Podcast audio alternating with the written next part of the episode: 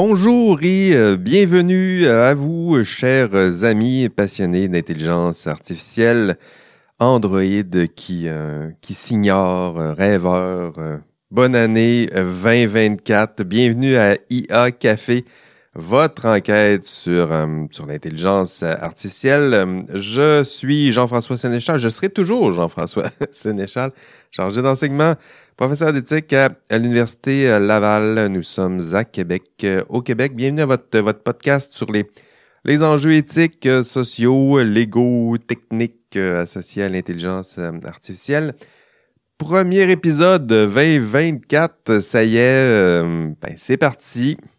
Gros programme euh, aujourd'hui.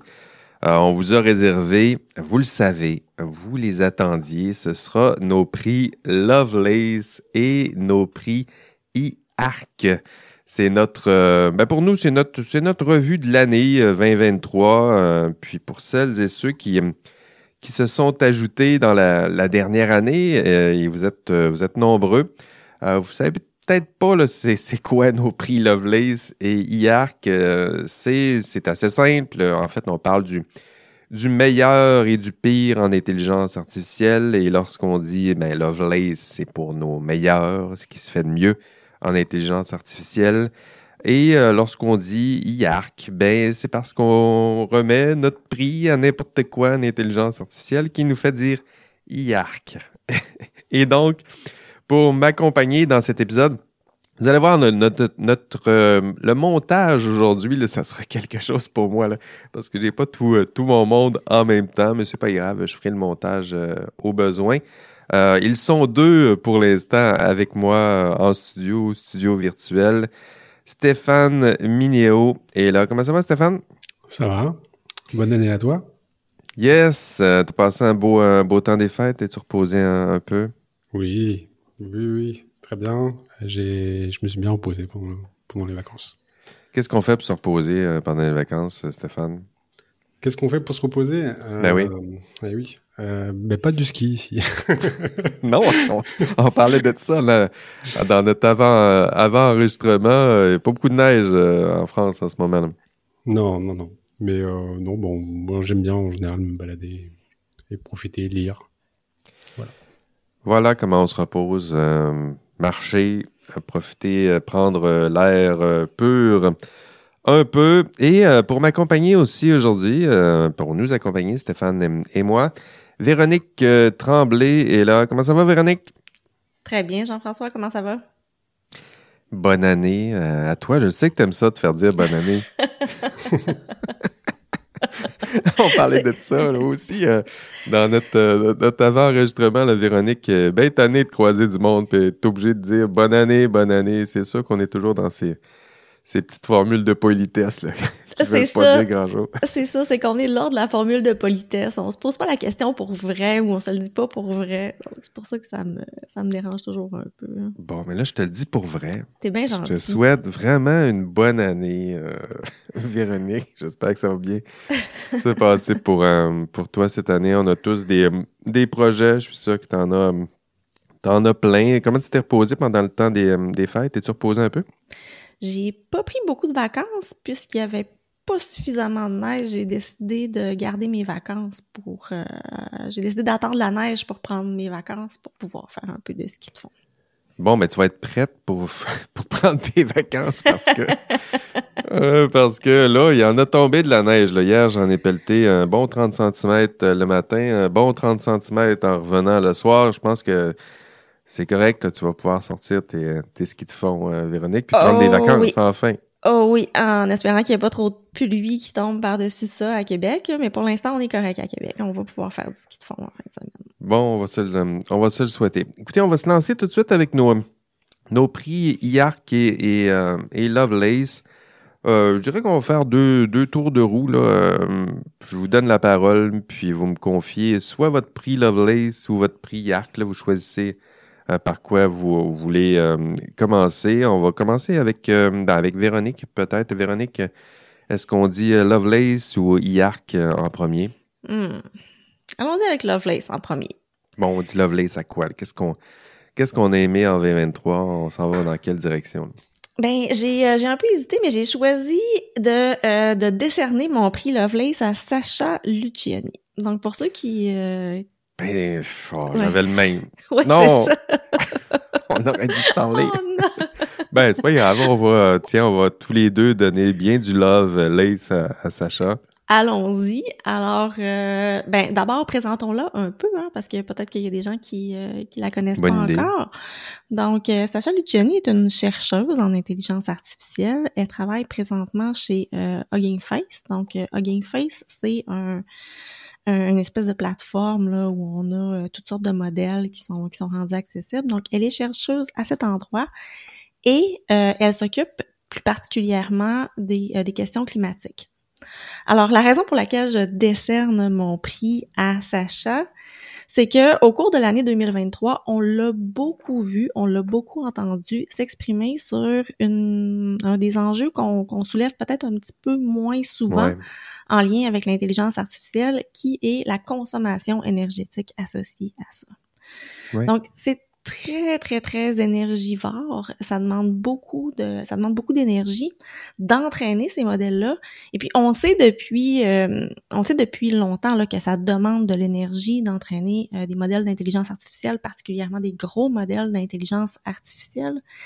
Ce qui a changé un peu avec euh, avec l'arrivée de ChatGPT, c'est que non seulement l'entraînement du modèle est énergivore, mais son utilisation, il est Oui. tellement gros que même au niveau de l'utilisation, c'est énergivore aussi. Alors, euh, je décerne mon prix à Sacha parce qu'elle Oui, prend la euh, peine de mettre ça en évidence.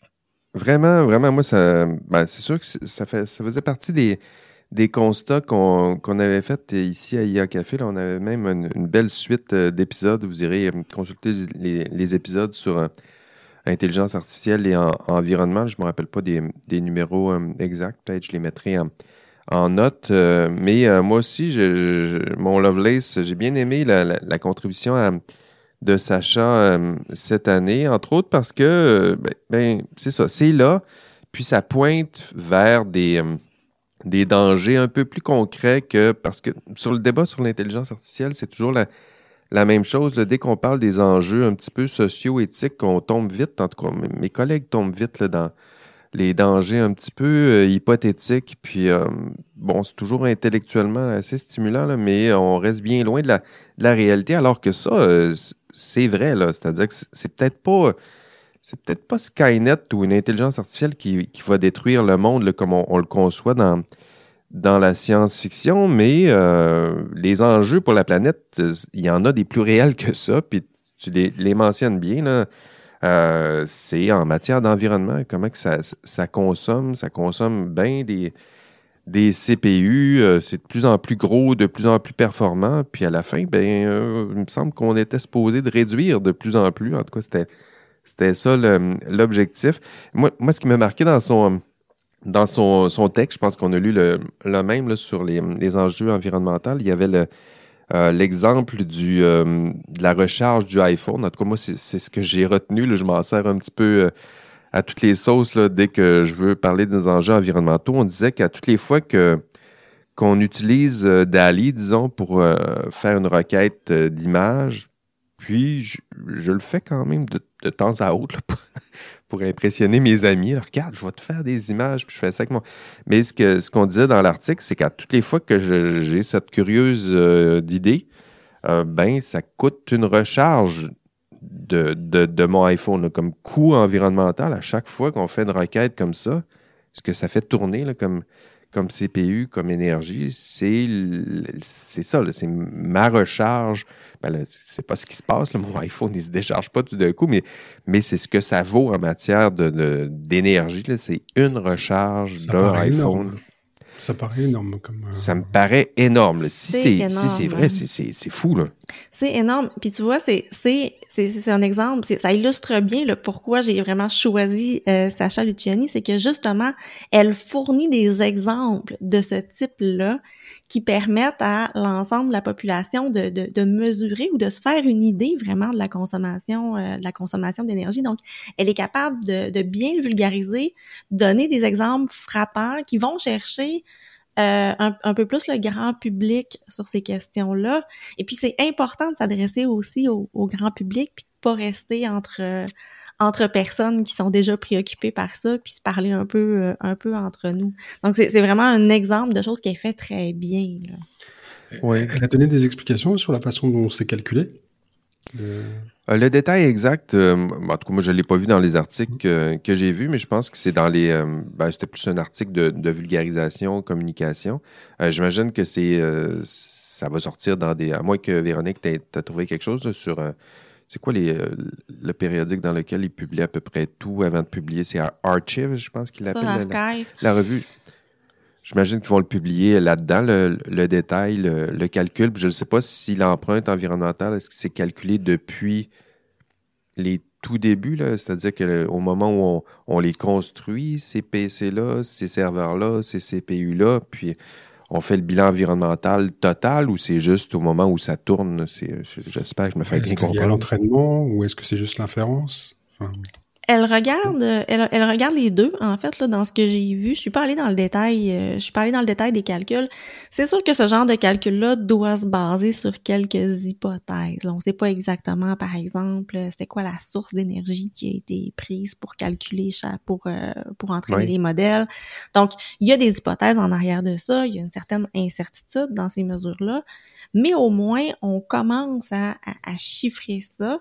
Et puis chez Hugging Face, ils travaillent un peu là-dessus, là, à, par exemple à fournir des indicateurs sur leur site de, euh, de, de, de l'empreinte énergétique des modèles qui sont disponibles sur leur site. Donc c'est quelque chose de très intéressant. Puis c'est intéressant parce que, effectivement, là, faut, faire des hypothèses, donc il y a des incertitudes sur combien de carbone est, émis exactement.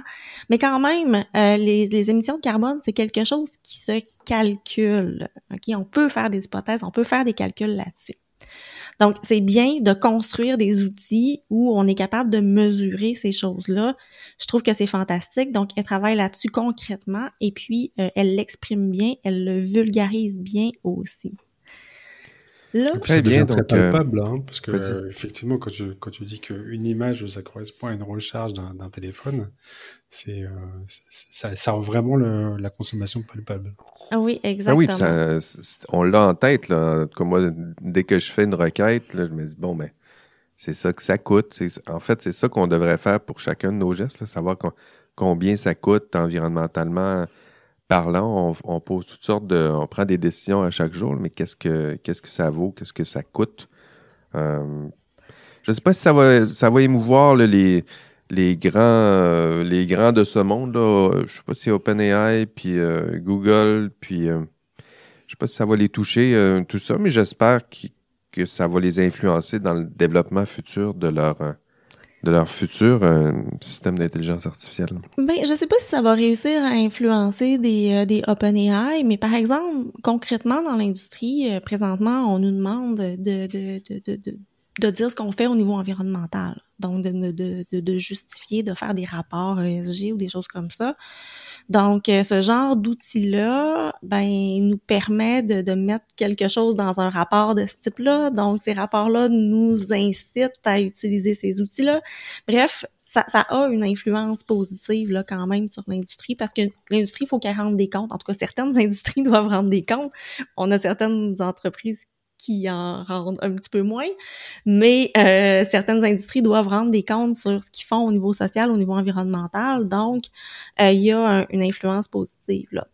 Là où j'apporterai un petit bémol sur les travaux de, de Sacha euh, Luciani, euh, ben j'invite tout le monde à aller voir, elle a fait un TED Talk qui est assez qui est assez intéressant là-dessus. Là où j'apporterai un petit bémol, c'est que euh, elle, travaille pour mesurer des, des, choses au niveau éthique, elle travaille pour mesurer des choses au niveau environnemental, au niveau du CO2, et c'est très bien. Là où je me, je me, je m'écarte un petit peu de sa pensée, c'est quand elle veut faire le même genre de choses quand on parle de discrimination, par exemple, ou euh, d'intrusion dans la vie privée, ou quand on tombe dans des questions que je trouve qui se quantifient beaucoup moins bien.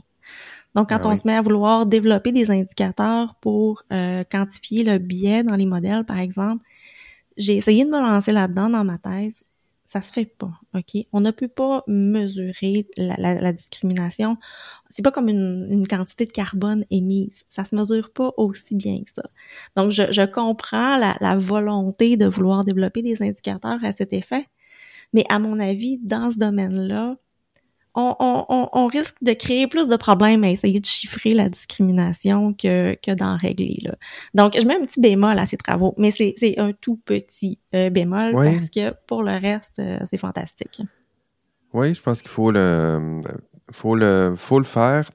Donc, on va lui donner un gros Lovelace euh, double pour la mesure environnementale, puis un Lovelace avec un petit bémol pour le, le reste, mais en même temps, c'est peut-être la difficulté des, euh, des enjeux, euh, des enjeux ciblés. C'est vrai que mesurer des, du CO2, c'est plus simple que d'évaluer euh, c'est quoi la, juste la discrimination, puis comment on mesure ça. Je pense que c'est le mm. défi théorique qui est, qui est derrière, qui, est, qui, est, le problème plutôt que la compétence des, ou la, la, valeur des résultats produits. OK, on continue avec. Allons-y. tu avais terminé, Véronique? Oui. Allons vers Stéphane. Stéphane, euh, qu'est-ce qu'on dit? Est-ce qu'on dit Lovelace? Est-ce qu'on dit Yark euh, en premier? Euh, ben, on va démarrer sur un Lovelace aussi, alors. bon, parfait. On commence par l'amour. Après, on finira avec Après, on se dit les choses. alors bon, c'est un Lovelace. J'espère que c'est un Lovelace. je vais parler de la réglementation européenne sur les systèmes d'intelligence artificielle. Enfin, ça y est. Enfin au mois de décembre, ils ont statué, ils ont fait, euh, ils se sont mis d'accord sur une réglementation. Et c'est en ça que pour moi c'est un Loveless, c'est que euh, on a été au bout. Euh, j'aimerais, enfin, je suis très curieux de savoir comment ça va être utilisé et mis en place, comment chaque pays va, va utiliser cette réglementation. alors, pour donner un peu de contexte, donc, les débats avaient démarré en 2020 et, euh, et les, ça a été proposé initialement en, 2021. Donc ça a pris quand même pas mal de temps pour arriver jusqu'ici. On est parti sur une définition euh, de l'intelligence artificielle qui est très euh, large, un peu floue, euh, ce qui est pas plus mal, hein, mais mais qui est difficile à comprendre quand même. Je vais juste lire la définition, ça donnera une. Ben oui, comment on le définit? Alors, système conçu pour fonctionner avec différents niveaux d'autonomie, est capable de générer pour des objectifs explicites ou implicites des résultats tels que des prédictions, des recommandations ou des décisions qui influencent son, euh, son environnement physique ou virtuel. Bon, moi je suis pas spécialiste de tous ces mots là. ça fait du sens là.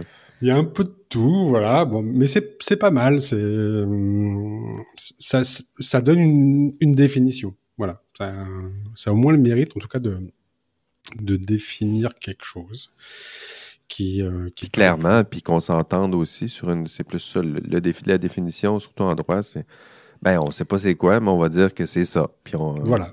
Partons de la prémisse que c'est ça, puis après on l'ajustera si on se trompe, mais en attendant, on va travailler avec, avec ça.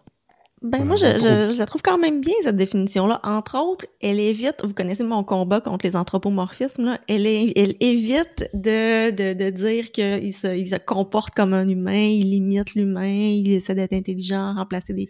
En tout cas, la définition sort un peu, évite un peu ces, euh, ces termes-là.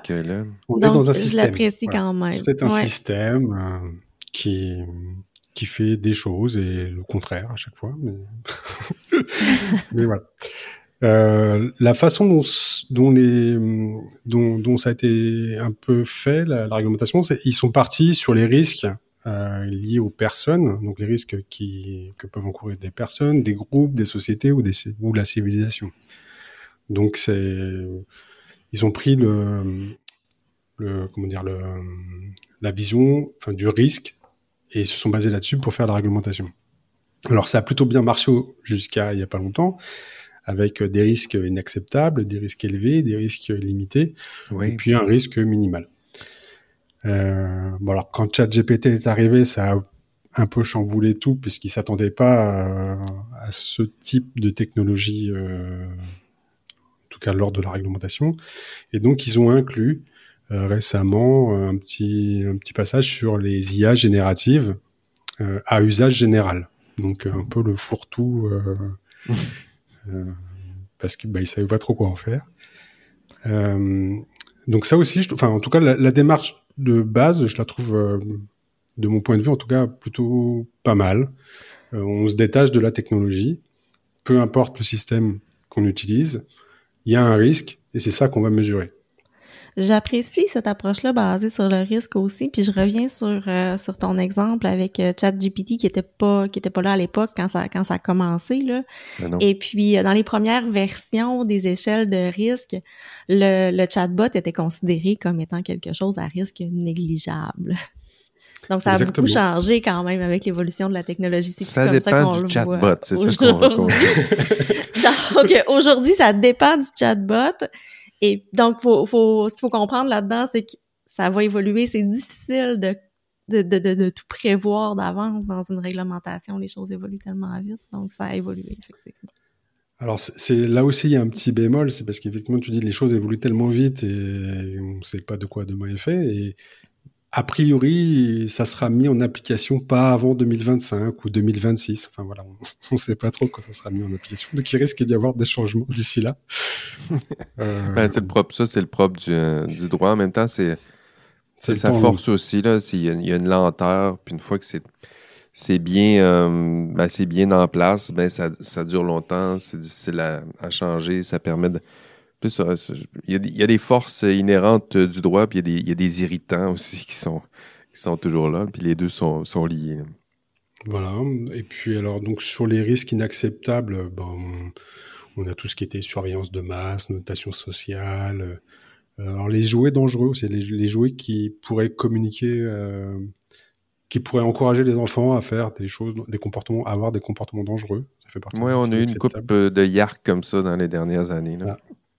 Et puis, euh, et enfin, euh, tout ce qui, euh, qui, qui, est de l'ordre de la manipulation des comportements humains. Alors évidemment, il y a aussi, euh, parmi les applications interdites, il y a également des exceptions euh, pour notamment les, les services de police okay. ou de militaires. Qui, alors les militaires, je crois qu'ils sont complètement exclus même de... Je crois qu'ils sont pas trop concernés par tout ça.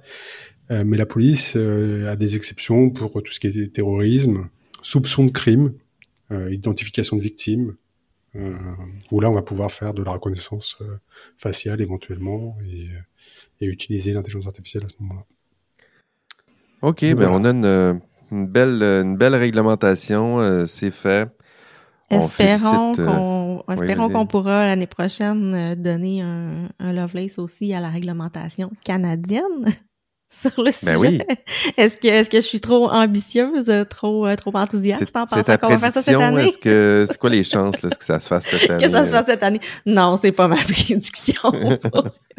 alors juste moi bon alors pour mon pour mon côté alors c'est très bien que cette réglementation mais du coup euh, moi je suis un peu frustré parce que euh, il y a Gemini de Google qui est sorti un peu partout, sauf en Europe, puisqu'ils attendaient en fait la fin de l'alimentation. Donc je ne l'ai pas testé, je ne sais pas du tout ce que ça. J'ai pu voir leurs vidéos, mais j'ai du mal à y croire. Donc euh, voilà, j'aurais bien aimé l'avoir entre les mains. Gemini, je ne l'ai pas essayé encore. Euh, Véronique, ce qui il me semble que j'ai essayé de le trouver et il n'était pas disponible ici. Je me, je me trompe-tu? Ouais? J'ai pas regardé ça encore. Euh, bon, euh, c'est notre, notre, notre, promesse pour 2024 d'essayer de tester Gemini pour voir ce qu'on ce qu'on en pense, ce qu'on peut faire avec ça. Donc, Stéphane, une belle, une belle réglementation. On félicite, on félicite nos, nos cousins européens pour avoir réussi à faire cet euh, accomplissement notoire, se donner une réglementation. J'ai vu aussi qu'il y avait la, une norme aussi, des normes euh, ISO qui venaient de sortir. ISO, je pense c'est 4201, vous j'irai voir sur Internet. Euh, donc, des, premières normes en matière d'intelligence artificielle, comment on gère ça. Donc, c'est un autre, une autre voie normative, là. Donc, souvent, il y a les lois, mais pour l'industrie, des fois, les normes de l'industrie, les standards de l'industrie, c'est comme ça qu'on peut, euh, on peut transformer. Je ne veux pas en dire trop, je pense que Fred, Fred va en parler. C'est lui qui m'avait mis au parfum de, de ce dossier.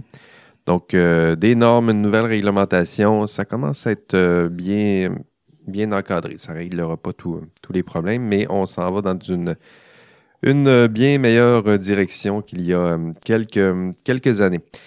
OK, deuxième, deuxième tour de roue. Stéphane, on a dit du Lovelace. Véronique, on a dit du Lovelace.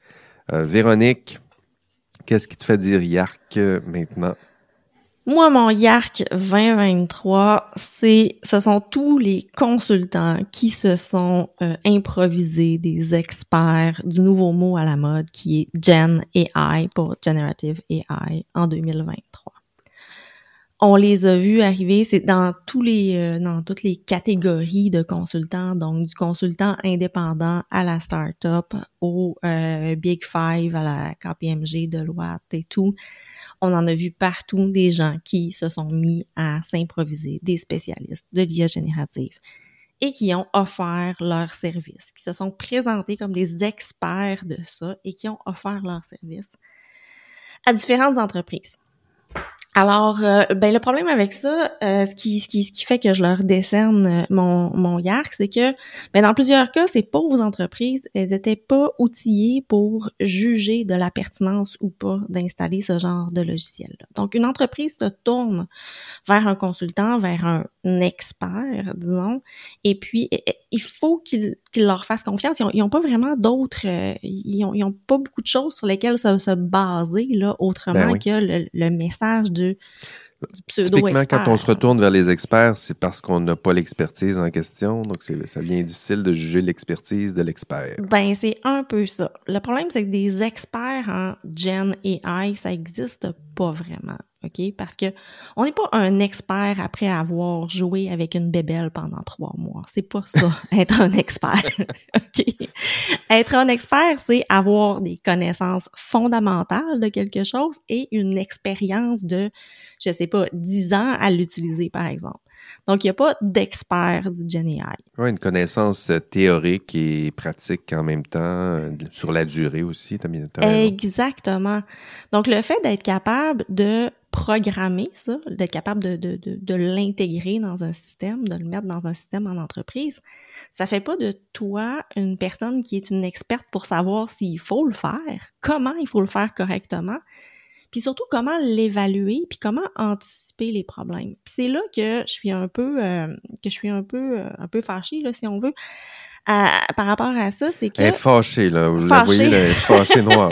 je suis fâchée, mon... mon, mon même dans ma respiration, vous devez ah l'entendre, je suis fâchée. c'est que, euh, une fois, aussi qu'on en a fait un peu de, de l'intelligence artificielle en général, OK, puis on pouvait appeler ça il y a quelques années du big data ou peu importe comment on l'a appelé au fil des années, quand on en a fait un peu, on, on on, a une certaine, une certaine capacité à anticiper ce qui va pouvoir se produire. Mm-hmm. Donc, des choses comme un utilisateur qui utilise pas du tout le, le, le système pour la raison pour laquelle on l'avait conçu ou la façon dont on espérait qu'il l'utilise. Aussitôt qu'on a un peu d'expérience dans le domaine, on le sait que ça va arriver, puis on essaie d'anticiper ça. On essaie de deviner ces choses-là, on essaie de deviner ce qui, ce qui va arriver. Ce qui est visiblement pas fait dans plusieurs cas. On a vu des cas un peu cocasses, là, comme euh, le cas du chatbot qui avait été créé pour des concessionnaires automobiles et qui euh, recommandait, si je me trompe pas, des voitures Toyota sur un site de Nissan ou quelque chose comme ça. Donc, on a vu des cas un peu cocasses comme ça. Euh, ça un bon vendeur, là. il vend n'importe quelle chose. C'était, je pense, sur le site de Nissan où on pouvait demander quelle, quelle était la meilleure automobile pour une famille et puis on nous recommandait une Toyota. C'est, c'est assez... Mais c'est cocasse, là. On, s'entend qu'il n'y a pas de menace à, la survie de la race humaine avec oh ça. Mais euh, ça, montre un peu qu'il n'y a, pas trop d'anticipation des problèmes. C'est juste, ah ben, il y a une nouvelle mode, on veut en profiter, puis on veut la mettre en place. Mais quelqu'un qui a un peu d'expertise anticipe ce genre de choses-là, puis va surtout pas aller tester un tester un, nouvel outil comme ça directement, un, nouvel outil aussi peu mature que ça directement avec la clientèle. on va le tester en premier à l'interne. Ben exactement, c'est ça. Donc, euh, on va le tester en premier à l'interne, par exemple, en, le faisant tester par euh, les, vendeurs eux-mêmes. Puis là, ben, on, voit les problèmes arriver. Donc, il y, a, des phases comme ça avant d'arriver puis de mettre le client directement en lien avec euh, avec l'intelligence artificielle. Et puis ça, quelqu'un qui a un peu d'expérience là-dedans, le, le, sait puis va l'anticiper. Puis on, on, a vu toutes sortes de cas où ça a été juste trop rapide. Ça a été, hey, moi, je suis capable de mettre en place de l'IA générative, je suis capable d'intégrer ChatGPT, donc je le fais, je le fais partout et je suis un expert. C'est pas comme ça que ça fonctionne. j'empoche euh, la paye aussi, parce que c'est un peu ça derrière. Ils empochent la paye, après ça, ils s'en vont, puis c'est plus des consultants. Donc, ils ont souvent pas vraiment, ils gèrent pas trop les problèmes qui, euh, qui viennent en lien avec ça. Donc là, on a, on a donné un exemple qui est assez, qui est assez drôle, mais il y a eu d'autres exemples qui sont, euh, qui sont pas drôles du tout, là. Donc, euh, j'en profite pour faire un rappel. L'IA générative, les, les, les, les, les, chats GPT de ce monde, ce sont des systèmes d'intelligence artificielle comme comme tous ceux qu'on faisait avant, qui font des erreurs, qui fonctionnent pas toujours bien, qui sont pas toujours bien utilisés. Donc, il faut appliquer la même euh, rigueur qu'on le fait avec d'autres types de modèles lorsqu'on implante ce genre de choses-là.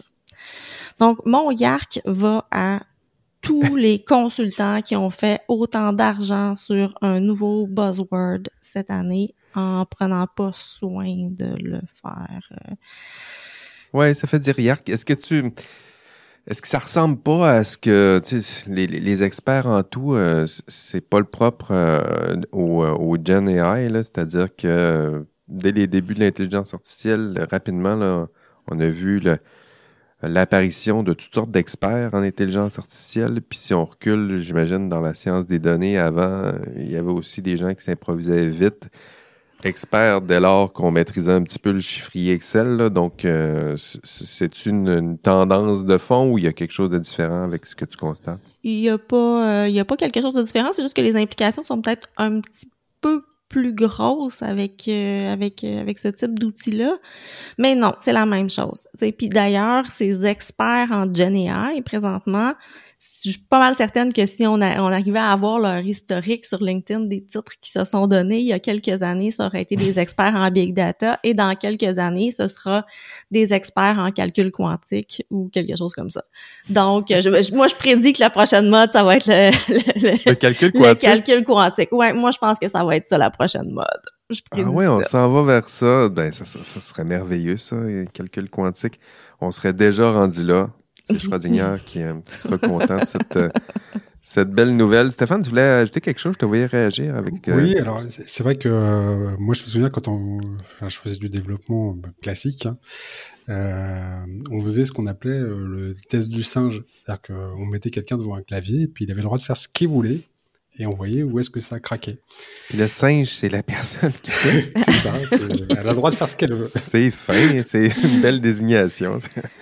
Et euh, parce que souvent, quand on, on développe, bah, on s'attend à un comportement normal. Et je vais mettre des guillemets à normal, mais en réalité, euh, face à, enfin, si quelque chose peut mal se passer, ça va mal se passer. Hein. En informatique, il y a toujours quelqu'un qui va faire euh, la chose qu'on n'a pas prévue. Et oui. voilà. Mm. Donc ça, c'est, ça me fait penser un petit peu à ça. Et, et, et alors, c'est, c'est tout à fait vrai. Il y a eu beaucoup de promptologues Hein ah oui. les, experts en prompt euh, qui, ah oui, euh, partout. L'expert du prompt, là, on, l'a vu. Hein. Il y a ça, euh, il y a ça aussi. Mais pour les tests du singe, moi, ce que je fais, puis je donne le truc à tout le monde, je fais un petit brainstorming. Je vais chercher trois, quatre personnes, puis on dit, OK, essayez d'imaginer un film, le pire scénario d'utilisation qu'on pourrait faire avec ce qu'on est en train de faire. Puis là, tout le monde brainstorm à essayer de donner l'idée la plus farfelue possible. Mais il reste que dans ce type de brainstorm-là où on rigole plus qu'autre chose, on, trouve quand même des idées, puis on, peut quand même paramétrer nos modèles pour dire ah oui c'est vrai que ça faudrait quand même pas que ça arrive. Donc euh, il y a un... c'est amusant, puis ça nous aide à faire des choses plus responsable. Oui, quand on se donne la peine. Vas-y, Non, non, bah, c'était juste pour dire qu'effectivement, il y a souvent aussi on, parle des équipes rouges contre les équipes bleues, donc il y en a qui essayent de, de, de, faire sortir. Oui, ou dans la discussion, on parlait d'avocat du diable. Une fois que tu, laisses la liberté à quelqu'un de. Moi, je dis ça à mes étudiants. donc, votre travail, vous êtes six, vous avez fait votre travail, puis vous pensez qu'il est bon, mais désignez une personne, puis dites-lui, tu dis du mal du, du TP tu vois que cette personne-là, une fois qu'on lui donne la liberté, il va en trouver des problèmes, curieusement, qu'il ne voyait, pas, voyait pas avant. Donc, le test du singe, je vais l'appeler comme ça. Euh, Stéphane, le test du singe. Je ne sais pas ce que mes étudiants vont, en penser. OK, euh, parlant de... Parlant de, de, singe, euh, allons dans le, le Yark volume, volume 2, Stéphane. Euh, tu as dit du Lovelace. maintenant, Yark, de ton côté, ça, ça va dans quelle direction? Euh, bah alors euh, justement, bah alors euh, ça, va faire un petit lien également, puisque alors c'est vrai qu'il y a des consultants qui, qui s'improvisent hein, experts en intelligence artificielle, et il y a aussi beaucoup d'entreprises et de d'administrations qui veulent à tout prix avoir leur système d'intelligence artificielle et le mettre ça en place le plus rapidement possible, quelle que soit la, pertinence. Mais là, je vais parler d'un système qui, a, qui, est assez ancien. C'est c'est un système qui est en place depuis 2011 euh, mais qui est en plein débat, en tout cas en 2023. Euh, sais pas complètement fini le débat. Euh, je vais parler de la caisse d'allocation familiale. Alors, en France, la caisse d'allocation familiale. C'est quoi la caisse d'allocation familiale Donc, c'est un organisme qui donne des allocations aux familles pour développer la famille en France. Donc, elle va aider, par exemple, en fonction du nombre d'enfants, elle va donner des moyens pour la scolarité des, enfants, euh, ah, pour le logement, On a un système euh, comparable. Ici, on parle euh, d'allocation familiale. C'est plus comme. Ben, en fait, ça, se ressemble. OK, je comprends. Oui, c'est ça. J'ai traduit de, la France au Québec. Merci. et donc, bon, bah, alors dans cette caisse d'allocation familiale, donc ça c'est très bien. Et il y a forcément, bah, y a des risques de fraude ou de d'erreur de déclaration, on va dire. Euh, de la part des, allocataires. Donc, euh, bah, cette caisse, elle a besoin de contrôler euh, les éventuelles fraudes ou les erreurs ben pour rectifier tout ça. donc ça, ça nous, enfin voilà, ça, ça me paraît cohérent jusque là. Donc là, il y a plusieurs possibilités. On peut faire des contrôles aléatoires, mais bah, c'est pas forcément ce qu'il y a de plus pertinent. Et on peut décider de faire des contrôles plus efficaces. Et comment on choisit? Comment, on, rend tout ça efficace, Stéphane? la, CAF, ce qu'elle a fait, c'est que bah, elle se dit j'ai des données, je peux avoir des données d'un peu partout euh, euh, qui, sur les sur les sur ces allocataires. en France, ça représente à peu près une trentaine de millions de personnes. Et, euh, et donc, je vais utiliser bah, des algorithmes de data mining. Alors, le data mining, c'est l'exploration de données. Donc, ça fait, c'est une branche de l'intelligence artificielle, on peut dire. Euh, mais c'est assez ancien, hein, du coup, c'est des statistiques euh, élaborées. Et euh, donc, ils ont mis ça en place en 2011. donc, il y a eu l'accord de la CNIL, la CNIL qui, vous connaissez, enfin, c'est, il surveille en fait qu'on utilise correctement les fichiers informatiques en France. donc, il n'y a, a, pas de problème. Ils ont le droit d'utiliser leurs données pour faire, pour faire ces analyses. Euh... Puis c'est quoi les conclusions? C'est quoi qui Donc, ils analysent les données, euh, ils, veulent donner de l'argent euh, aux familles, ils veulent pas se tromper, ils veulent pas euh, qu'il y ait de la fraude. Voilà. Puis ils mettent en place un système pour contrôler, savoir où contrôler, qui contrôler plus efficacement, puis on arrive à quel. Donc ils mettent tout ça dans, dans, l'algorithme. Et l'algorithme, tous les mois, sort un score, un score de risque. donc la personne va être évaluée et en fonction de ce score, bah, on suppose que cette personne est en capacité de frauder ou a fait une erreur. Et donc, on va déclencher derrière un contrôle. Et alors, il y a différents types de contrôles, mais euh, d'après la CAF elle-même, 70% des contrôles sur place, qui vont sur place pour vérifier, sont issus de cet algorithme de data mining. Le constat, c'est qu'il y a moins d'un pour cent qui fraudent réellement après ces contrôles. Et euh, donc, jusqu'ici, bon, tout semble correct. Sauf que bah, des personnes ont été contrôlées plusieurs fois et donc ont commencé à se demander pourquoi elles étaient contrôlées. Et, euh, et donc, euh, ils ont demandé, enfin, il y a aussi une organisation euh, qui s'appelle la Quadrature du Net, qui est une organisation qui, qui a pour but de défendre les libertés des individus, mhm. euh, notamment autour du numérique. Et eux-mêmes ont demandé à la CAF des explications sur la façon dont fonctionne l'algorithme. Et c'est là que ça devient moins clair. C'est-à-dire que la CAF n'a pas donné d'explications euh, réelles.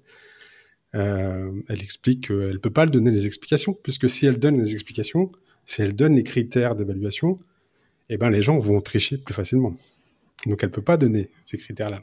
Ok, ça fait ça fait du sens, oui. Ça fait du sens. Euh, mais du coup, euh, bah, ils ont quand même insisté un petit peu et ils ont fait appel à la CADA. La CADA, c'est un, ça travaille avec la CNIL une association qui permet en fait de je demander... pourrais pas t'aider avec l'acronyme, je les connais pas. La CADA, c'est la Commission d'accès aux documents administratifs. Bon. Donc c'est une commission qui, qui a le droit d'aller vérifier quand même ces algorithmes et de demander euh, la publication, si euh, c'est nécessaire, de ces algorithmes. Ils sont allés voir les algorithmes, puis ils ont découvert quoi? Et alors, euh, donc la CAF a, a, a, publié les algorithmes en caviardant un petit peu les, le, code pour éviter qu'on puisse voir euh, ben l'intégralité. Et en fait, il y a quand même des choses qui sont ressorties. Parmi les critères d'évaluation, on retrouve euh, par exemple euh, le revenu, la, part du revenu et du loyer, la stabilité des revenus. on trouve également si la personne est au chômage ou pas, si elle est veuve ou veuve, si elle est handicapée ou pas, si c'est une femme isolée, si, si il y a tel âge ou si c'est un étudiant. Il y a un certain nombre d'informations qui sont euh, des critères qui sont utilisés pour l'entraînement de la machine.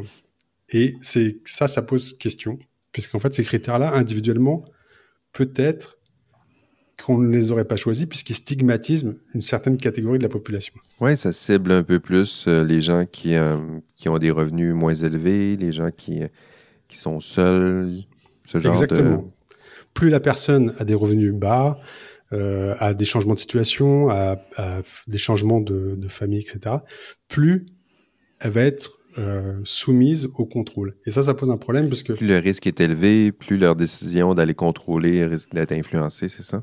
C'est ça. Euh, donc il y a, tout, ce, tout ce débat qui est, en, en discussion aujourd'hui. Alors là où j'ai envie de faire euh, Yark, vraiment, c'est que je, suis plutôt content qu'il y, ait un débat, en fait, qu'il y ait des, des, euh, la possibilité de débattre, des commissions qui permettent d'accéder, etc. Mais ce qui me dérange un peu, c'est la façon dont la CAF répond à tout ça. Donc, elle a fourni un document, elle explique que le data mining est une démarche scientifique d'études statistiques, que c'est fait par des experts, donc on ne peut pas reprocher que ça fonctionne mal. Ensuite, il y a un ancien directeur de la CAF, alors j'espère que c'était plutôt par euh, méconnaissance ou naïveté, etc., mais qui a dit que bah, l'algorithme est neutre, puisque euh, comme on ne comprend pas comment il décide, c'est que c'est l'inverse de la discrimination. Il fait ça complètement euh, de façon euh, neutre. C'est comme le hasard. Non, c'est pas le hasard, au contraire. en tout cas, on ne peut pas expliquer, donc c'est neutre. voilà. Et c'est cette argumentation-là me dérange. Alors voilà, j'espère que c'était vraiment plutôt de la naïveté que oui. voilà, de l'incompétence. Voilà. Mais euh, donc voilà, c'est ce Yark pour moi, c'est un petit peu. On, alors c'est un peu compliqué. Hein. J'ai eu du mal à le qualifier. Est-ce que c'était un Yark vraiment ou, ou un petit Yark? Puisque bah il y a besoin de contrôle. On fait des contrôles, euh, mais on, cible une certaine catégorie de la population. On a toujours euh, fait ces contrôles. J'imagine que ces critères-là. Euh c'est ça aussi, les algorithmes, euh, puis avec l'intelligence artificielle, souvent, ils vont puiser dans des, anciennes décisions là, pour se hein, pour s'éduquer. Fait que probablement que ces critères-là sont là, sont latents, ils n'ont pas toujours été nommés, ils ont peut-être même été cachés ou euh, on, ne les nommait pas explicitement, mais ils étaient là, puis l'algorithme, il passe à travers les anciennes décisions, puis il fait ben c'est sûr que s'ils ont toujours pris ce genre de décision-là, c'est parce qu'il faut tasser ou il faut examiner les personnes qui ont un, revenu plus bas. Puis c'est devenu explicite, puis ça devient un critère de, de, de, d'examen en tant que tel. Sauf que jusqu'à présent, enfin, c'était fait, on va dire, bon, jusqu'en 2011, c'était fait manuellement, on va dire. pour simplifier, et qu'aujourd'hui, bah, c'est vraiment industrialisé et tous les mois, voilà, euh, il y a 30 millions de personnes qui sont qui passent dans la moulinette et qui sortent avec un score. Euh, donc voilà, on peut se poser la question est-ce que c'est correct ou pas? Ce qui ce qui peut être gênant, c'est de cibler une certaine sous-catégorie de la population et de se dire, bah, ceux-là, c'est probablement les fraudeurs et on va fouiller tout le temps dans cette même population. Euh, oui, formulé comme ça, c'est sûr que ça, ça fait yark. Là. Je pense pas qu'on devrait mm plus euh, soupçonner les gens avec des, euh, des bas salaires de fraudeurs plus que les autres. Moi, j'en connais avec de très bons salaires que j'examinerais aussi. Voilà. en effet. Il y a peut-être aussi d'autres contrôles à faire en, dehors du contrôle euh, social sur les, on va dire les, les plus pauvres ou ceux qui ont besoin d'argent. Il y a aussi, pourquoi pas, euh, des contrôles à faire euh, sur la fraude fiscale ou. ou ah oui. Mais la, la, plupart des, des algorithmes de, de, détection de la fraude fonctionnent comme ça. Là. Donc, en se basant sur, sur plusieurs critères comme ça. Et puis, euh, effectivement, on on va pas les, les, les, dévoiler, les critères, parce que, ben, ça aide les, les, les fraudeurs. Là. Donc, on peut pas dévoiler, on peut pas dire comment on développe des algorithmes de, de fraude. Ça, ça aide les fraudeurs. Euh, là où je suis d'accord avec toi, où il y a un YARC, c'est, dans la réponse qu'ils ont donnée. Donc, de se dire, hmm. bah non, il n'y a pas de problème avec ça, il n'y a pas de discrimination là-dedans.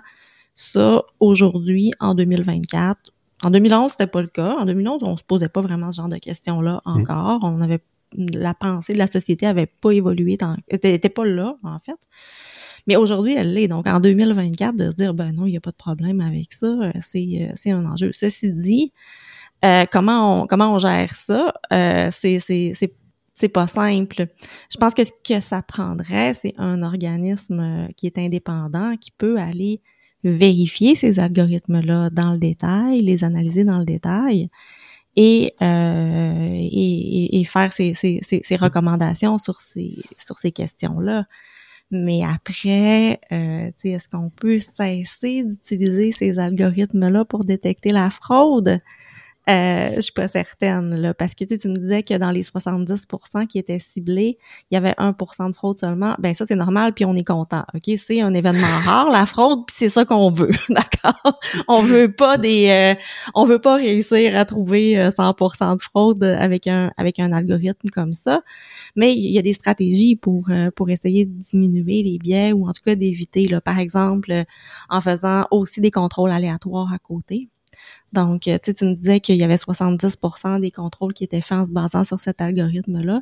Ben, c'est assez possible que les autres 30% soient faits de façon aléatoire. Et là, tu peux comparer tes, tes, tes réponses, euh, tes, tes, réponses entre l'aléatoire et le ce qui est ce qui est, ce qui est fourni par l'algorithme pour voir ben est-ce que je discrimine tant que ça avec mon algorithme finalement?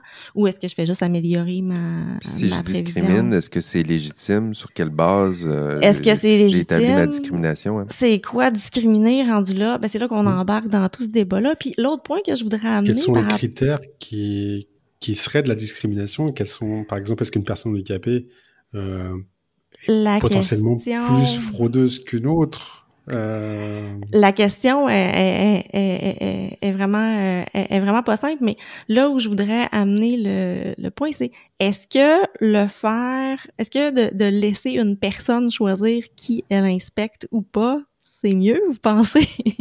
est-ce que c'est moins discriminatoire de, de laisser le jugement euh, complètement à une personne qui regarde le dossier puis qui se dit oui je vais inspecter ou non je vais pas inspecter.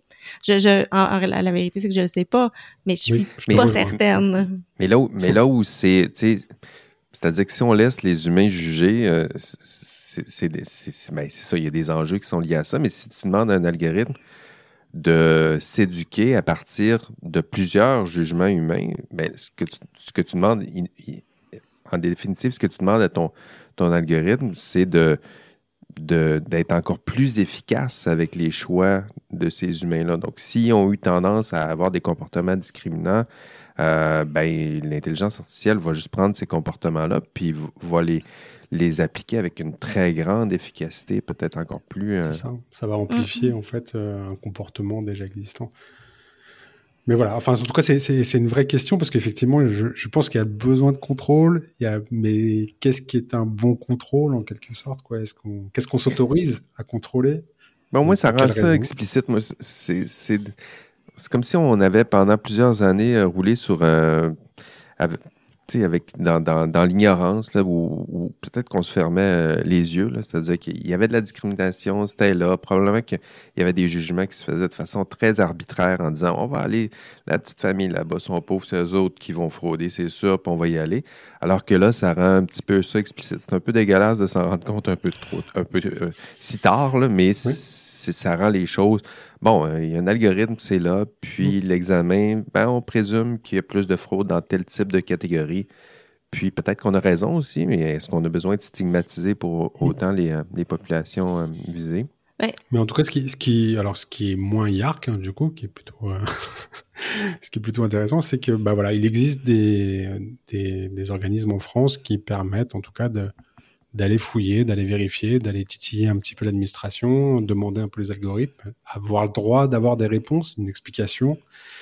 C'est pas complètement, ça prend un peu de temps et c'est pas complètement transparent, mais parce que voilà, ça prend, c'est très administratif, mais euh, voilà, ça c'est plutôt sympa qu'il y ait au moins ces débats qui soient possibles.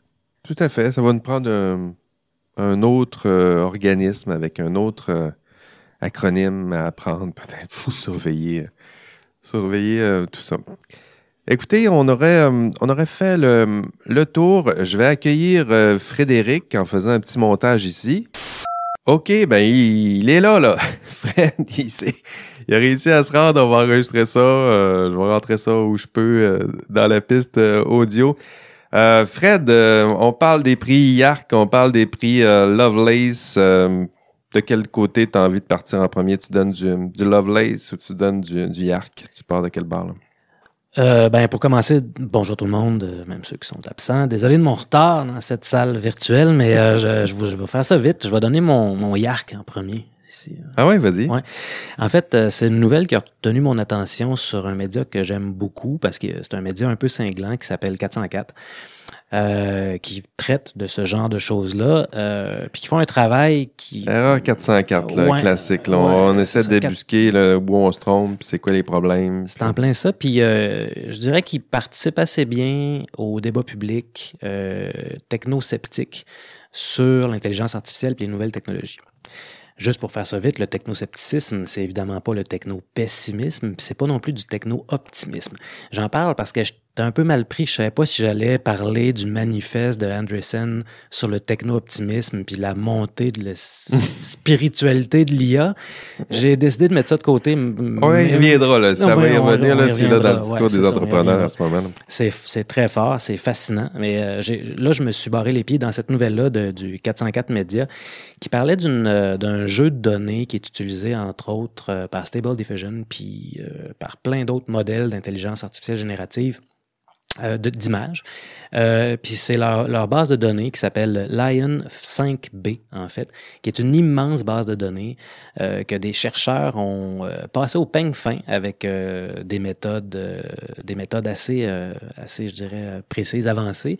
qu'on ne maîtrise pas. Qu'on ne maîtrise pas et que, et que la, la, la, la compagnie derrière Lion 5B euh, ne maîtrisent pas non plus, de toute ah. évidence, parce que les... C'est plus problématique. Ouais, c'est ça. Les chercheurs en question, ils ont trouvé, euh, c'est des milliers d'images qui ont servi à l'entraînement de ce modèle-là, mais qui ont été euh, pompées sur des sites qui hébergent euh, de la pornographie juvénile, par exemple, du ah, harcèlement, de la violence envers les enfants, puis ce genre de choses-là. Voyons donc. C'est ça. Ce qui fait qu'ils ont, puis ils, ont, ils ont évidemment publié leur méthode, ils ont expliqué comment ils avaient fait. Puis c'est pas quelque chose qui est au-delà de... C'est complexe, mais c'est pas quelque chose qui est au-delà des grands développeurs de, ce mode, de ces modèles-là.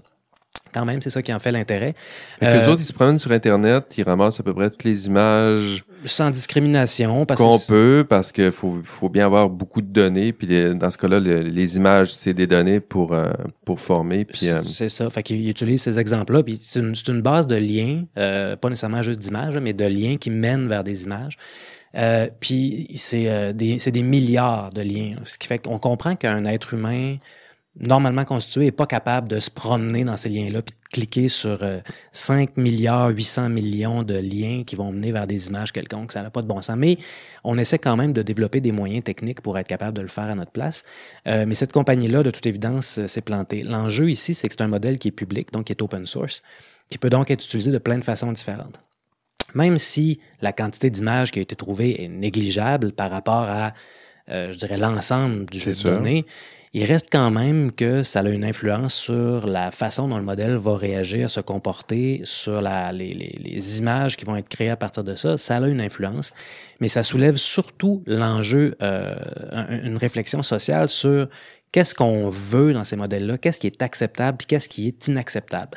Dans ce cas-là, c'est clairement. Pour former ces modèles-là, est-ce qu'on peut leur donner accès à des images, à toutes les images, y compris des, ben, des images de ce ordre-là? C'est ça. Puis est-ce que c'est est-ce que est-ce que c'est la responsabilité de qui? Est-ce que c'est une responsabilité collective? Est-ce que c'est la responsabilité de la compagnie qui a, qui, a, euh, qui a créé cette base de données-là? Ben euh, de mon point de vue, c'est une responsabilité qui est partagée, mais avec une pression supplémentaire envers la compagnie elle-même euh, qui, qui, qui, ou les compagnies qui développent ces modèles-là. Mais être capable d'identifier les contenus problématiques dans ce genre de jeu de données-là, c'est quand même, euh, c'est pas cost-effective d'un point de vue de du modèle économique ouais, dans lequel le but, c'est que ça soit le plus efficace possible, que tu veux pas te badrer les, les pieds dans moi je vais aller examiner dans le détail où ça, ça, ça pointe ces, ces hyperliens là. Non, puis souvent ce qui est rapporté dans ce genre de, de, de, de, de phénomène là, si on veut, c'est ben en même temps, il y a tellement tellement de matériel que c'est sûr qu'on va accrocher des affaires qui n'ont pas de bon sens, C'est vrai. Est-ce que c'est facile comme ça de se déresponsabiliser? C'est ça la, c'est ça une des grandes questions. Puis quand on a parlé à, ça, la nouvelle sort, euh, c'était fin 2023, je pense. Euh, Lion 5B euh, est jusqu'à quelque part tard en 2023 aussi. Euh, en 2021, on savait déjà qu'il y avait des problèmes avec cette base de données-là. Fait qu'on a posé la question à, Richard Venku, qui est euh, un fondateur ou en tout cas un des euh, technologues en chef, le scientifique en chef, puis qui a répondu la chose suivante, en gros, c'est ben tout le monde le fait. C'est le standard de l'industrie. Je vois pas pourquoi est-ce qu'on s'attend à ce que nous autres, on aille au-delà du standard de l'industrie.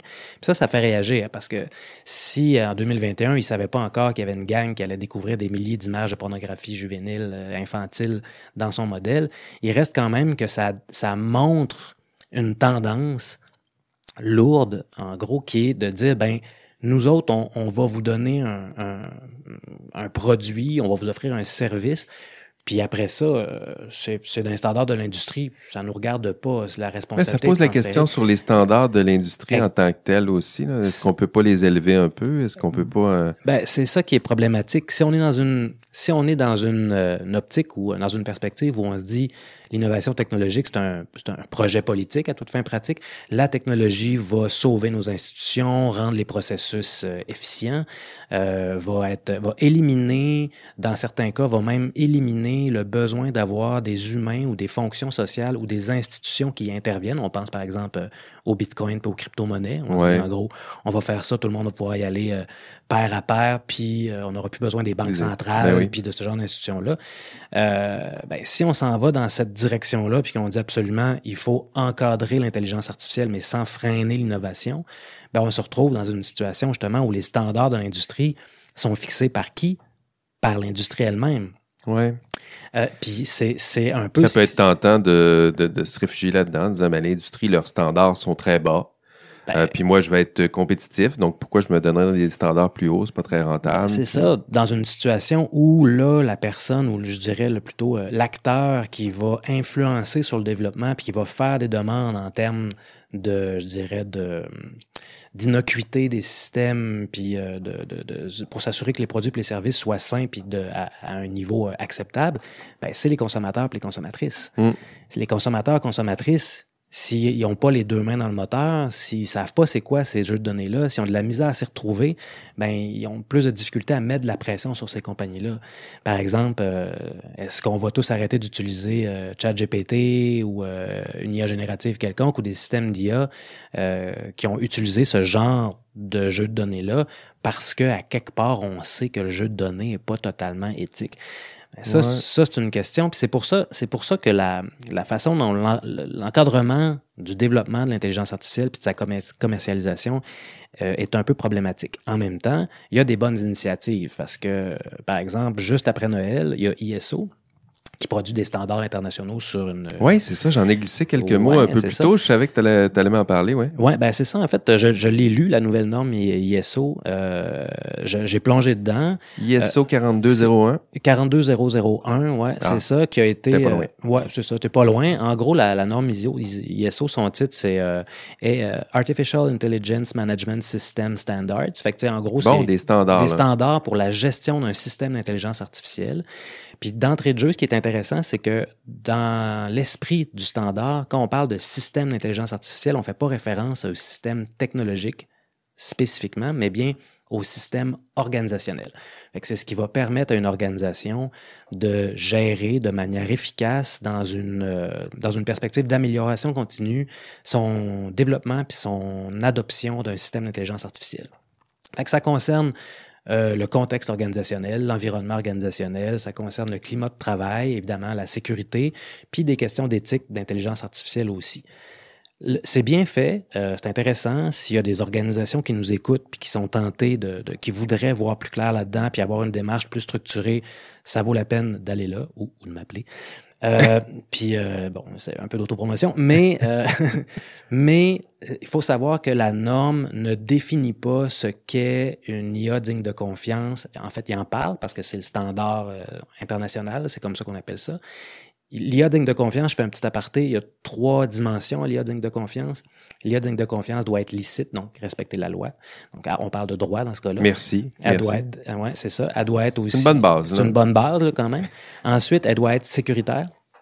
Euh, tant dans la collecte de données que dans son utilisation. Puis finalement, elle doit être éthique au sens où elle doit respecter, si on veut, la dignité humaine, pour le prendre au sens large. c'est les trois. Très large. C'est très large. Fait que l'IA digne de confiance, ça a comme trois grandes dimensions qui sont aussi les trois grands domaines ou champ disciplinaire, si on veut, dans lequel l'éthique de l'intelligence artificielle. Le ISO, comme ça, ça s'inscrit dans cette lignée-là? Fait que le ISO s'inscrit dans cette lignée-là, euh, puis il donne des outils pour structurer la gestion d'un système d'intelligence artificielle, un système organisationnel, euh, donc culturel aussi de l'intelligence artificielle, qui va respecter ces trois dimensions-là, mais ils ne fournissent pas de définition c'est des standards industriels euh, internationaux. Dans ce sens-là, il, il, intervient puis sur des, des, compagnies qui sont pas dans les mêmes euh, contextes juridiques non plus.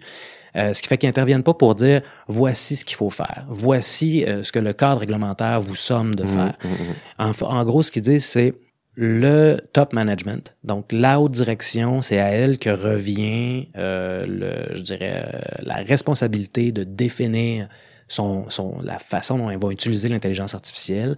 C'est dans ce contexte-là, qui est le contexte organisationnel aussi, qu'on va définir c'est quoi l'équité, c'est quoi la justice, c'est quoi le respect, c'est quoi la discrimination, etc. Autrement dit, on transfère la responsabilité éthique sur le top management vers le top management, c'est ça.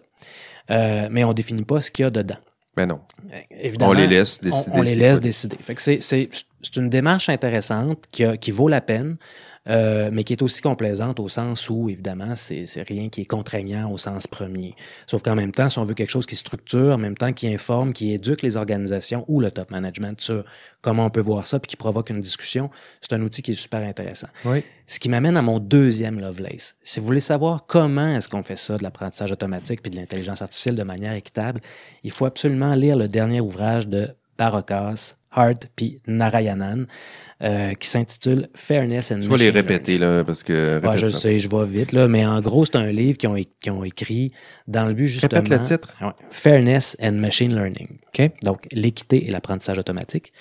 Euh, L'objectif, c'est de, de piloter une réflexion euh, critique sur comment est-ce qu'on fait pour faire de l'apprentissage automatique, des systèmes d'intelligence artificielle, euh, équitablement qui serait équitable et équitablement. Ce qui est intéressant dans leur approche, c'est qu'ils vont pas dans le micro. Ils sont pas dans les billets euh, individuels, par exemple. Ils sont pas dans ce qu'on appelle souvent le, AI safety, c'est-à-dire euh, on va s'assurer que le système d'intelligence artificielle va pas causer de discrimination au niveau individuel. Mm-hmm on va s'organiser pour que les euh, gens qui sont qui pensent qu'ils ont été victimes d'une mauvaise décision, par exemple, automatisée, euh, puissent avoir un recours, c'est ça. On n'est pas on n'est pas au niveau, on est plus macro un peu dans ce qui appelle des euh, des préjudices de représentation. L'idée c'est compte tenu que ces outils-là fonctionnent à une échelle euh, énorme. Euh, on n'est pas à l'échelle humaine, on est à l'échelle machine. Étant donné que ces outils-là euh, automatisent la prise de décision, ça implique que d'une façon ou d'une autre, ils vont finir par avoir un impact sur notre façon de comprendre le monde. Hmm. Ils ont un impact sur la façon de distribuer, d'allouer les opportunités, si on veut, ce qu'on appelle hmm. le allocative arms. Euh, Puis ça, c'est ce qui nous, ce qui retient notre attention généralement. On veut pas, on, ça, je pense que c'est assez bien, assez bien connu, puis c'est consensuel. On veut pas que les systèmes d'intelligence artificielle aient de l'impact sur des individus, les utilisateurs, utilisatrices qui les utilisent. Mais collectivement, ces machines-là, euh, ces outils-là vont aussi transformer notre compréhension du monde. En transformant notre compréhension du monde, ils transforment nos comportements. Les comportements, c'est ce qui devient la réalité sociale à partir de laquelle on collecte des données. Ouais, c'est vrai. donc, il y a un choix politique derrière la collecte de données. Quelles données on collecte pour répondre à quels besoins, pour être capable de créer quel modèle, si on veut, euh, qui va être utilisé de telle, telle, telle façon. Hmm. Fait que leur livre rappelle ça, euh, rappelle que euh, ces outils-là ont de l'influence sur notre représentation du monde, sur notre compréhension du monde, puis qu'il faut réfléchir ça aussi en termes d'équité, pas simplement en termes de sécurité. C'est ça le c'est ça le, gros le, gros du livre. Euh, ce qui est intéressant avec ce intéressant. Des fois, on essaie de donner du contenu un peu au terme équité. Oui, c'est ça, exact. Mais les autres, ils vont vraiment là-dedans. C'est des gens qui connaissent ça. Euh, euh, le, livre est écrit dans un, dans un esprit d'interdisciplinarité. Euh, dès le début du livre, ils disent qu'il y a deux chapitres euh, dans lesquels ils vont vraiment mettre la main dans les mathématiques, la statistique, puis vraiment la machine. que, deux chapitres que j'ai pas lus, mais qui ont prévu pour ça. que ouais, il y a des formules là, ça se peut que ils ont dit c'est le droit de dépasser là. C'est ça. Ces deux chapitres-là parlent à des experts, des expertes déjà. Pour le reste, c'est très très lisible. Ah oui? C'est bien écrit, c'est super bien documenté. Euh, la, version euh, hardcover est au MIT Press. Euh, pas trop cher, ça vaut la peine. Puis, ils ont aussi fourni une version en ligne, qui est la, version prééditée, si on veut, gratuite, qu'on peut consulter en ligne. Et avec ça... Je pense que je vais me contenter de celle-là. Ça vaut la peine. Ça vaut vraiment la peine. Parce encore le, le, titre. C'est Fairness and Machine Learning. Machine Learning, on m'excuse l'accent. Fairness and Machine Learning. Bravo. voilà. puis moi, j'ai commencé par lire la version gratuite en ligne. Euh, j'ai acheté la version, euh, la version papier. Pour Noël. Pour Noël, pour moi.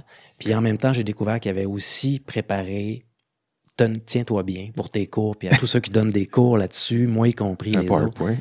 Pas un PowerPoint, bien mieux que ça, un cahier d'exercice. Bon, c'est bien ça. ça, hein. Avec des études de cas, des réflexions. Pour vrai, c'est mon gros, gros coup de cœur de 2023. Là. Je, moi, je, Répète le... Tu disais le, le, les, auteurs, c'est... Donc, c'est Fairness and Machine Learning. Les auteurs, c'est Barokas, Hart, puis Narayanan, 2023.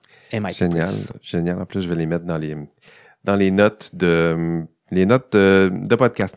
Euh, donc, tu nous as fait ton, ton YARC, un beau YARC euh, avec des images euh, pédo, pédo, pédo. Puis euh, Lovelace euh, double. Euh, moi, je vais y aller. je vais en profiter pour te présenter. Moi, mon prix IARC, j'ai partagé mon Lovelace un peu plus un peu plus tôt.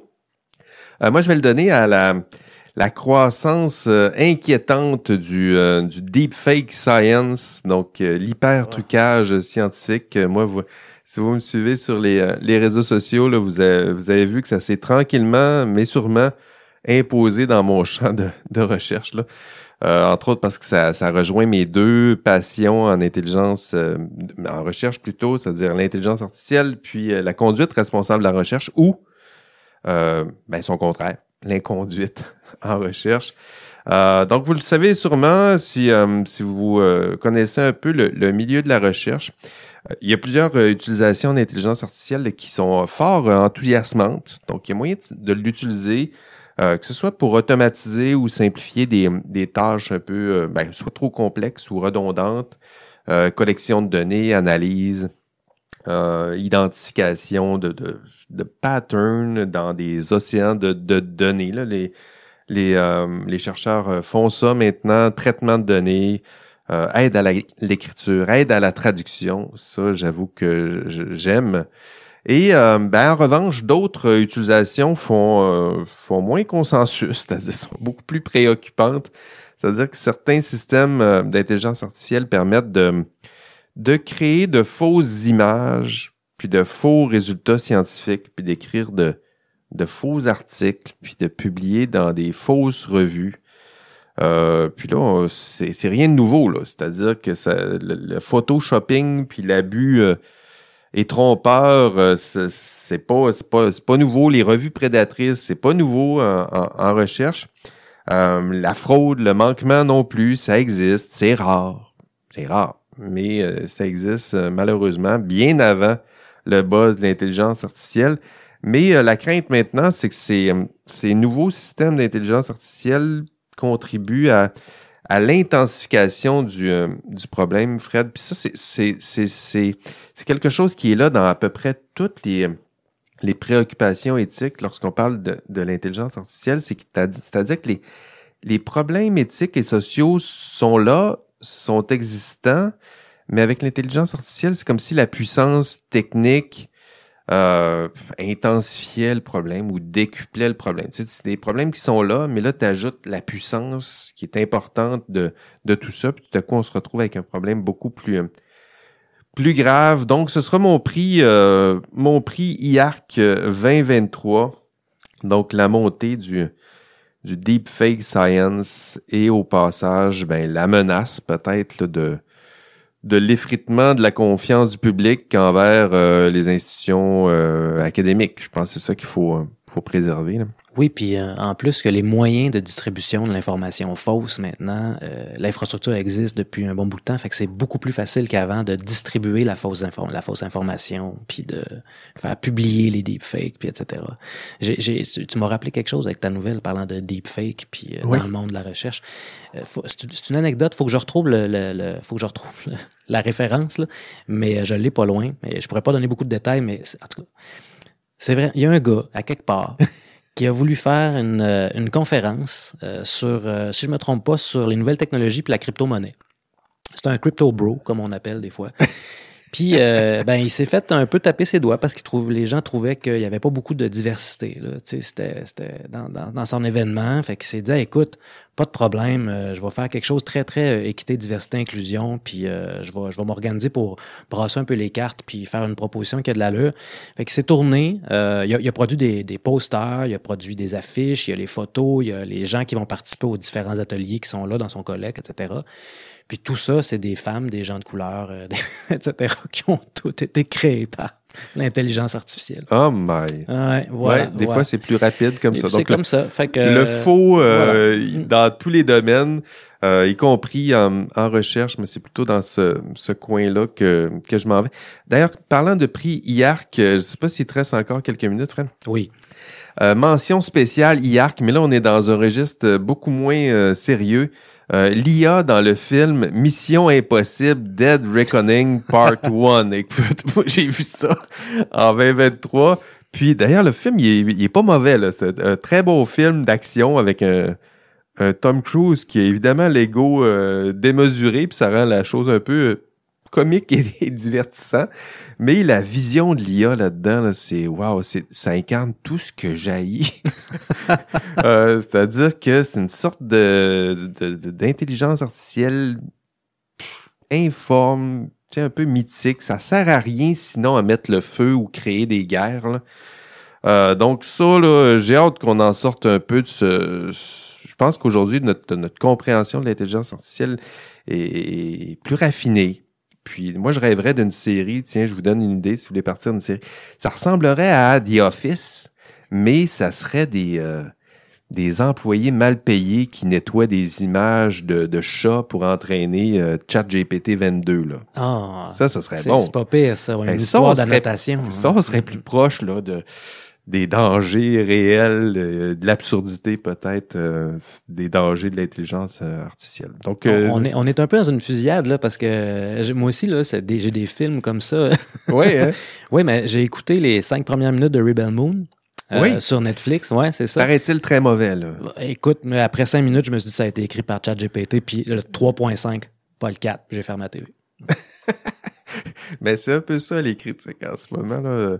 À écouter ou ne pas écouter euh, Rebel Moon, puis euh, Mission Impossible, Dead Reckoning Part 1. Si vous voulez écouter un bon film, je vous suggère celui-là, mais euh, je vous avertis, euh, la compréhension ou la vision de l'intelligence artificielle, c'est très, très rétro, là, je dirais, comme façon de penser à l'intelligence artificielle. OK, merci Fred. Ça fait très plaisir. Bye. Merci encore. écoutez, merci, c'est vraiment généreux, groupe. On part bien notre notre année. Euh, mon dernier prix euh, Lovelace, je vais le donner justement à mes, mes baristas, mes euh, collaboratrices, collaborateurs. je leur disais dans les, les coulisses d'IA Café, j'ai j'ai de nombreux défis et projets professionnels, puis souvent je parle le sens de, tout ça. on fait toutes sortes de choses, puis on dit oui à, gauche et à droite, puis à la fin, on, risque de se perdre un peu. Mais ce, projet d'IA Café, c'est assurément celui qui, est, qui a le plus de, sens pour moi, qui fait euh, chaque semaine, j'ai la chance de discuter sérieusement, vous l'entendez encore, euh, mais, euh, mais sans se prendre au sérieux aussi, il faut éviter ça aussi, sans se perdre dans les discours, surtout à l'université. Il y a une tendance au, discours un peu empoulé, puis des fois un peu cryptique. La culture académique, il y, a ça, y a ça un peu. Mais ici, au contraire, là, euh, vous l'entendez, on jase euh, entre amis euh, de sujets passionnants. On prend le temps d'explorer des, des sujets complexes. on a plusieurs exemples encore aujourd'hui. On ne fait jamais le tour, mais on prend le temps de, d'essayer, tenter de, comprendre. Ça me fait toujours plaisir de les, rencontrer, au moins une fois euh, par mois euh, parler de ses euh, parler de ses intérêts intellectuels avec des, des amis, c'est rare et précieux. On parle toutes sortes de choses avec les amis, mais prendre le temps de, discuter comme ça, je vous suggère de faire ça. Parler de vos intérêts intellectuels avec des, des amis autour d'un café. merci, merci groupe. J'en ai deux avec moi. Véronique Tremblay, merci. Merci Jean-François. Merci à toi pour euh, cette, euh, cette initiative-là d'IA Café. C'est bien le fun. merci euh, Stéphane. Merci à Stéphane Minéo. Merci. Merci à vous deux et merci au public. Et merci à, Fred qui me dira pas merci parce qu'il n'est pas encore en studio, mais je vais l'ajouter un peu plus tard avec, avec l'édition. Et, et au nom de toute l'équipe d'IA Café, excellente année 2024, on va souhaiter euh, une autre année extraordinaire en intelligence artificielle, une année remplie de, de Gemini, de copilote, ça s'en vient, c'est sûr, ChatGPT, ça va, ça va durer, euh, de Mistral, de, de, d'informatique quantique, nous a-t-on promis, en tout cas, ça, s'en vient. On va être là avec vous pour euh, y penser, y réfléchir avec vous, chères auditrices chers euh, auditeurs. Merci donc d'avoir écouté cet épisode de Dia Café. Votre hôte, Jean-François Sénéchal. Prenez soin de vous et on se revoit au prochain épisode. Et d'ici là, on rêve peut-être de moutons électriques. Allez, bye bye.